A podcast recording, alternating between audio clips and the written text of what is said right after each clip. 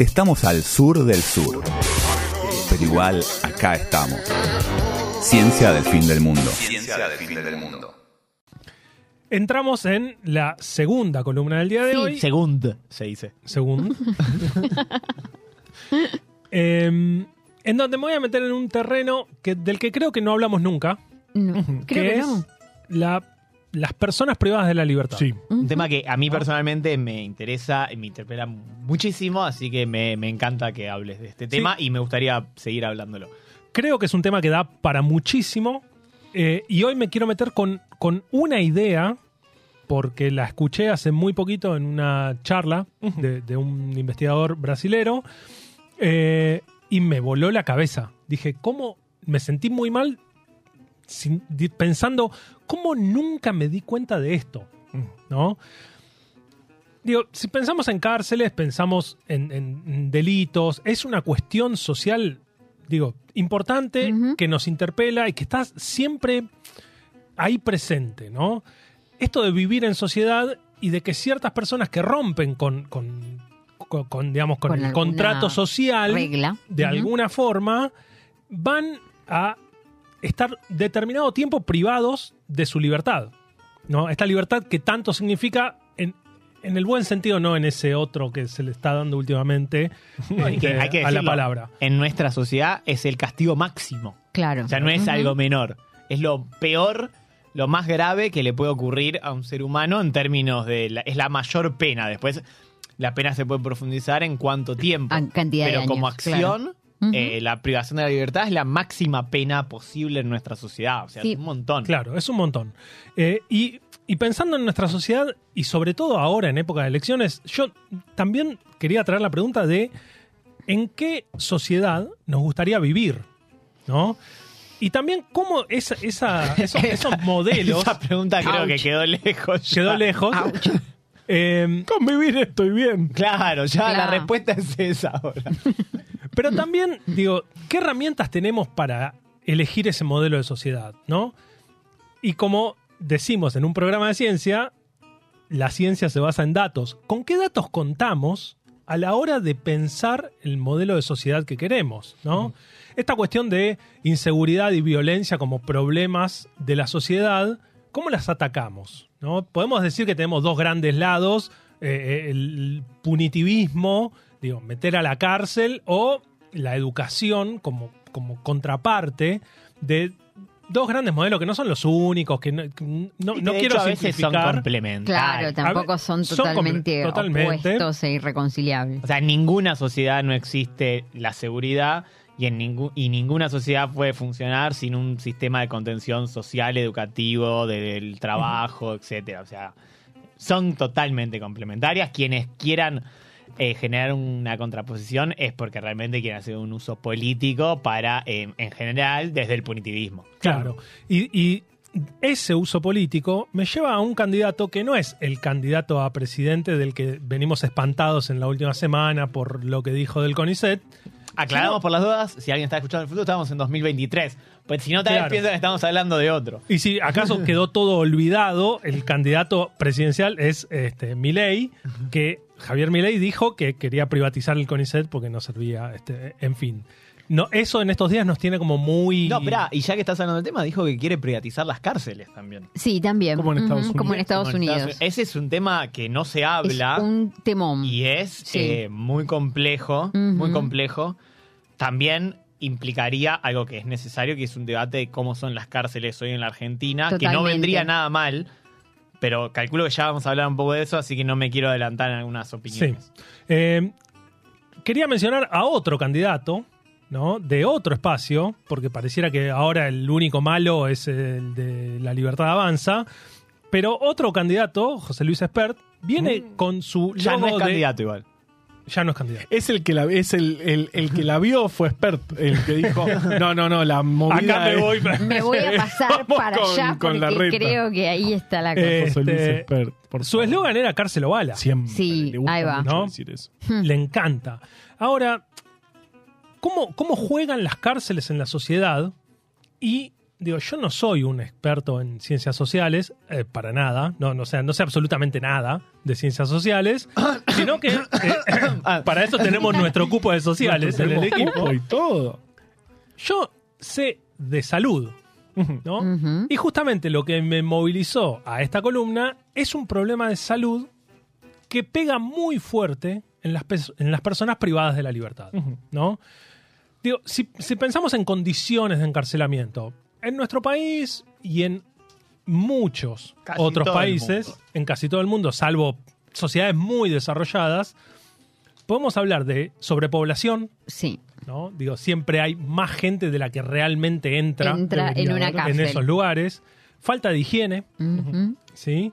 Y también falta de acceso a la salud, Sí, claro. ¿no? Y a Sí. todo. Y a todo. Digo, tenés un poco de fiebre, olvídate que alguien va a ver por qué tenés fiebre. Y esto lo que es más terrible es que no es una cuestión de que están en malas condiciones porque están desfinanciadas, porque no alcanza el dinero o porque no se le da importancia. Están desfinanciadas porque la mayor parte de la sociedad considera que las personas que están en prisión tienen que sufrir.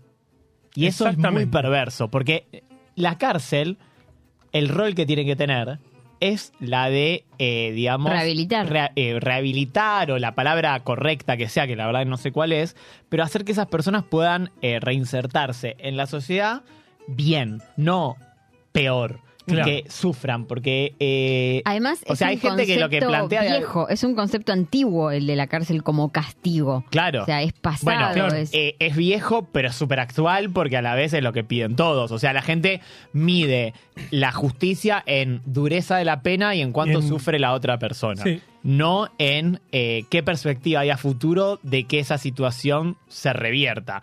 Además de que incluso hay delitos que se pagan con cárcel cuando realmente, eh, digamos, esa persona no implica, o sea, que una persona esté encerrada implica supuestamente que es un peligro que esté libre porque es un peligro para el resto. en, muchos casos eso es cierto, pero hay casos donde eso no es cierto. Esa persona podría pagar una pena eh, o, o- o- o, digamos, tener algún trabajo de rehabilitación, no educativo, rehabilitación es una palabra medio rara, Sí. sin necesidad de estar privado de su libertad en algunos casos, eh, porque no, mm, no refiere un peligro para terceros. O sea, hoy la cuestión punitivista está pensada 100% en la idea de castigo y cualquier idea de mejorar las condiciones de vida de los presos, que realmente hay que pensarlas como una inversión también a futuro, porque esas personas cuando salgan van a, van a estar mejor.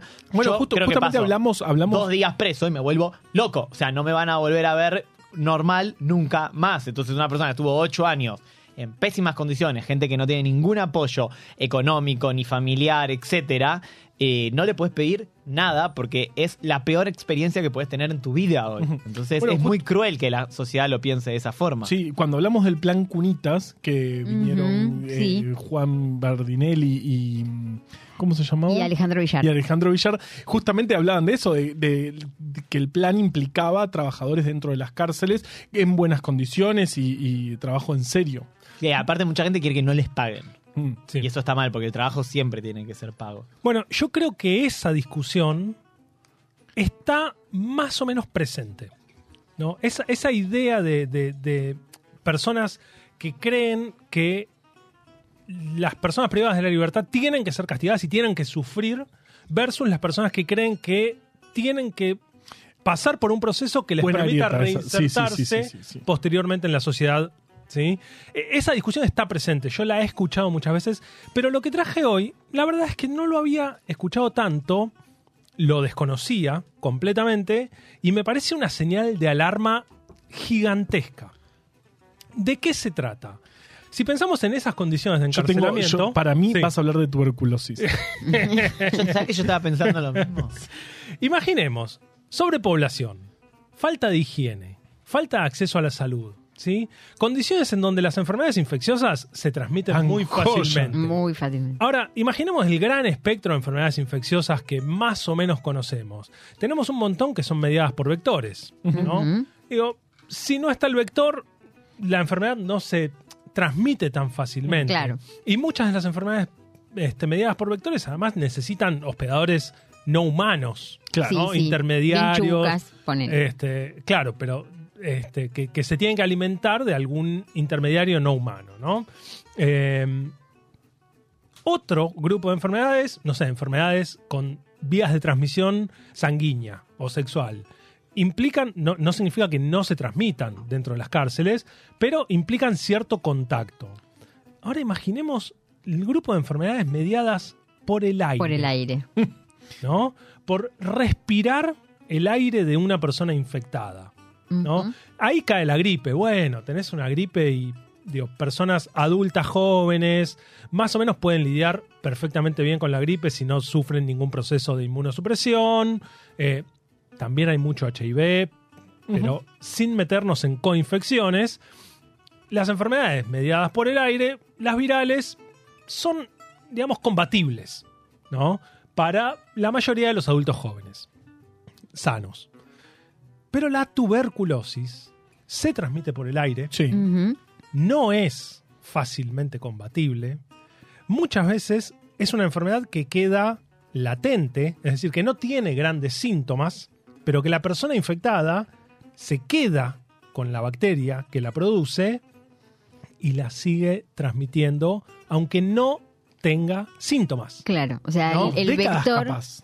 el Por décadas. ¿Décadas? Sí. El vector ahí es son los propios humanos. que Claro. Están ahí respirando ese aire. Y sobre Ahora- todo en lugares muy cerrados y Ujú. con mucha humedad. O sea, todas las condiciones que tiene una cárcel, ¿no? Falta de ventilación, falta de luz, Ujú. ¿no? Que aparte son cosas que están eh, hechas adrede Claro, en una cárcel. claro. Eh, Que haya poca ventilación y poca, Poca luz, luz. Lo cual no tiene ningún sentido.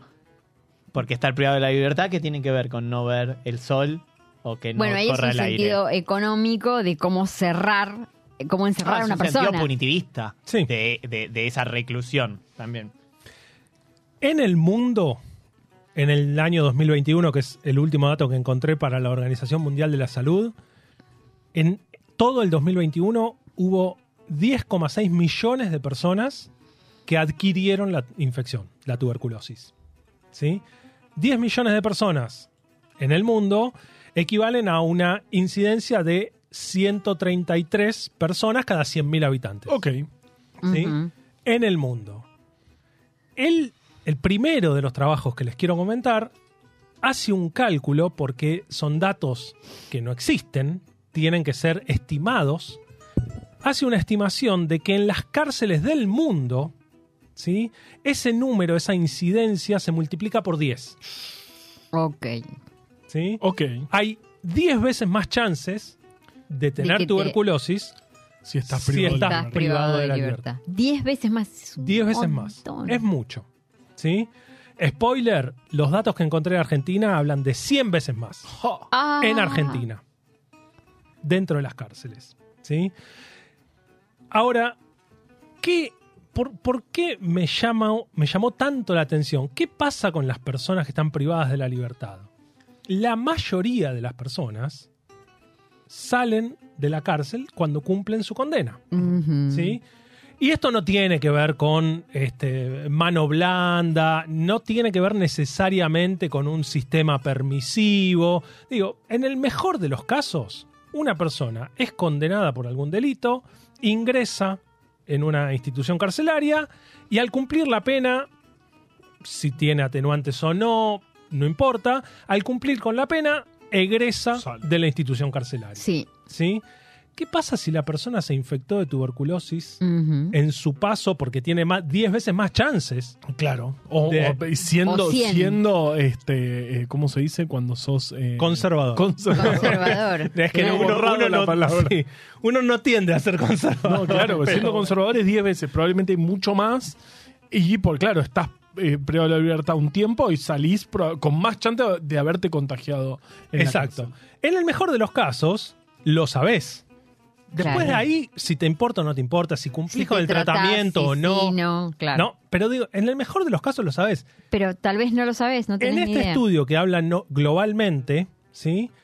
La, primero, la tasa de detección de la tuberculosis, este número que era 10 veces más grande que en la población general en el mundo, la tasa de detección ronda el 50%. Ok, el Sí. 50% ya, chau, no los vimos. La mitad de los infectados ni No siquiera, lo sabe. ni siquiera fue detectado. Hmm. ¿sí? como infectado de tuberculosis. Estos son datos del 2019. ¿no? Eh, este trabajo lo que hizo fue hacer estimaciones, en, eh, juntando bases de datos globales, juntando eh, cantidad de personas privadas de la libertad en un montón de países, incidencia de tuberculosis en la población en general, para aquellos países que contaban con datos de tuberculosis en cárceles, tomaron esos datos e hicieron un, Una regresión. un algoritmo, una regresión bayesiana, este, de verdad. Siempre está Valles por Sí. ahí, caminando Este, sobre. y lo que hicieron fue hacer un análisis para tomar un estimado de la incidencia de casos de tuberculosis en las cárceles entre el 2000 y el 2019. Ujú. ¿sí? De todo el mundo.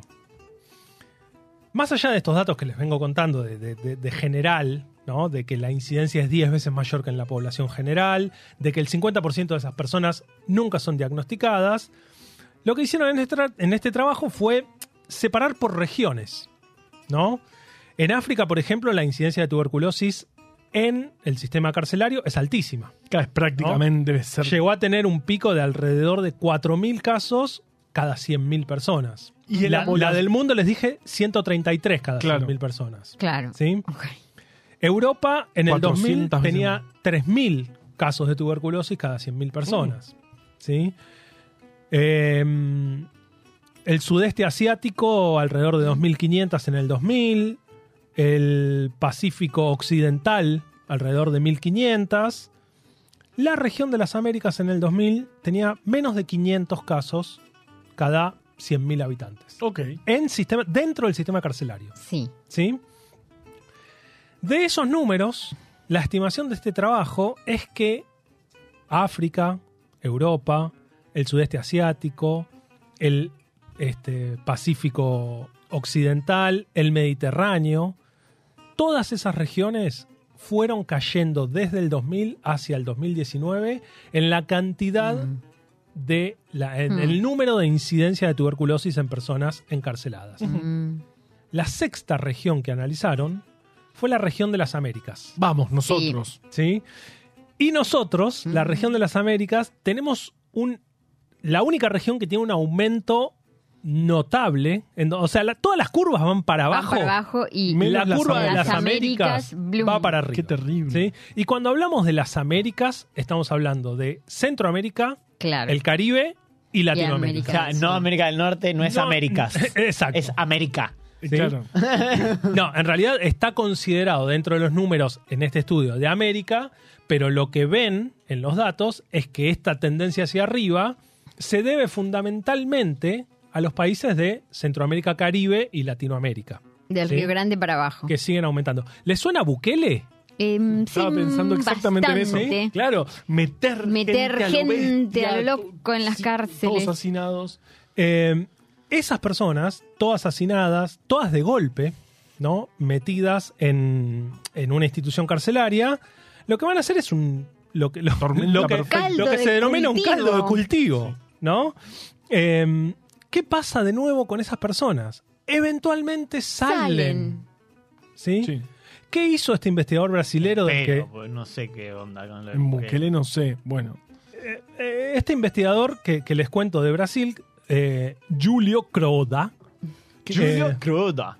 de mm, la Universidad Federal del Mato Grosso del Sur, eh, Mato Grosso do Sul, eh, lo que hizo fue, venía estudiando esta problemática, es uno de los autores de este gran trabajo que les conté hasta recién. Claro, que fueron midiendo la cantidad de tuberculosis en todas las poblaciones carcelarias Claro. de De todo el todo mundo. el mundo. En bases de datos, ¿sí? usando Sí, bases sí, de datos, regresiones, usando números. ¿sí? Lo que hizo fue irse a un lugar más acotado del mundo ¿sí? para estudiar esta problemática en, en, digamos, en bases de datos y correlacionarlos con biología molecular, con datos obtenidos por biología molecular. Lo que hizo fue irse a Paraguay, Bien. al sistema carcelario de Paraguay, trabajar en colaboración con investigadores de Paraguay y eh, trabajar en dos regiones particulares, ¿sí? Asunción eh, y en la, triple en la triple frontera. Ok. ¿no? Ok. ¿Qué fue lo que hicieron? Bueno, analizar los datos, igual que antes, pero además de todos los aislamientos de tuberculosis, es decir, en todos los casos donde la bacteria de la tuberculosis se pudo aislar en el sistema hospitalario de Paraguay, tomar esos aislamientos Ah, qué bueno. y hacerles secuenciaciones. Qué bueno. Para Para eso te permite ver de dónde de- viene. La, huella genética de dónde venían esas Exactamente. bacterias. Hizo un tracking, Claro. ¿no? De las bacterias, Sí. ¿no? Primero, los números de- de- del sistema carcelario son algo impresionantes, porque, por ejemplo, em, en el sistema carcelario de Paraguay, ¿sí? hubo en, un- en algún momento un despegue en la población carcelaria. ¿sí? De cada 100.000 personas Mm. había 60 encarcelados en un momento en el año 2000 Mm, y ese número se multiplicó por 3 para el año 2020. ¿Sí? Una política a lo Bukele, digamos. Digamos, Me- claro. Vamos a todo el mundo en la cárcel. ¿Sí? Metemos mucha más gente en la cárcel. ¿Por qué? Porque digo, nos preocupa la seguridad. digo, y no, no lo estoy cuestionando. ¿no? Por favor. Las condiciones de privación de la libertad tienen que ser acordes. ¿Qué pasó durante este periodo en Paraguay? En el sistema carcelario, dentro del sistema carcel- carcelario, los casos de tuberculosis subieron muchísimo. Muchísimo. Está bien, Sí. para sorpresa de nadie, digamos. Metes Sí. mucha Claro, gente mucha en un lugar sin, y- sin ventilación, y todos pegados, se enferman. Chau. Y lo que, hici- lo que encontraron al estudiar la secuencia de todos los, de, de aquellos los aislamientos que pudieron secuenciar son pocos. ¿Sí? Sí, bueno, es muy que es caro secuenciar todo un genoma de una bacteria. Pero estamos hablando de varios cientos. Sí. Claro. Alrededor de 800 de gen- genomas este, ah, no, secuenciados. un montón. Sí, ¿no? sí, sí. Digo, no tres o cuatro. Claro. uno ya es un- una tesis. O- 800 es un número limitado para hacer estudios poblacionales, ¿no? Pero es un número que te permite Es un número acercarte bastante importante. a una Mm. buena idea. ¿Qué fue lo que encontraron? Encontraron como, digamos, em, clusters, nichos, ¿sí? aislamientos que provenían todos de un ancestro bastante parecido.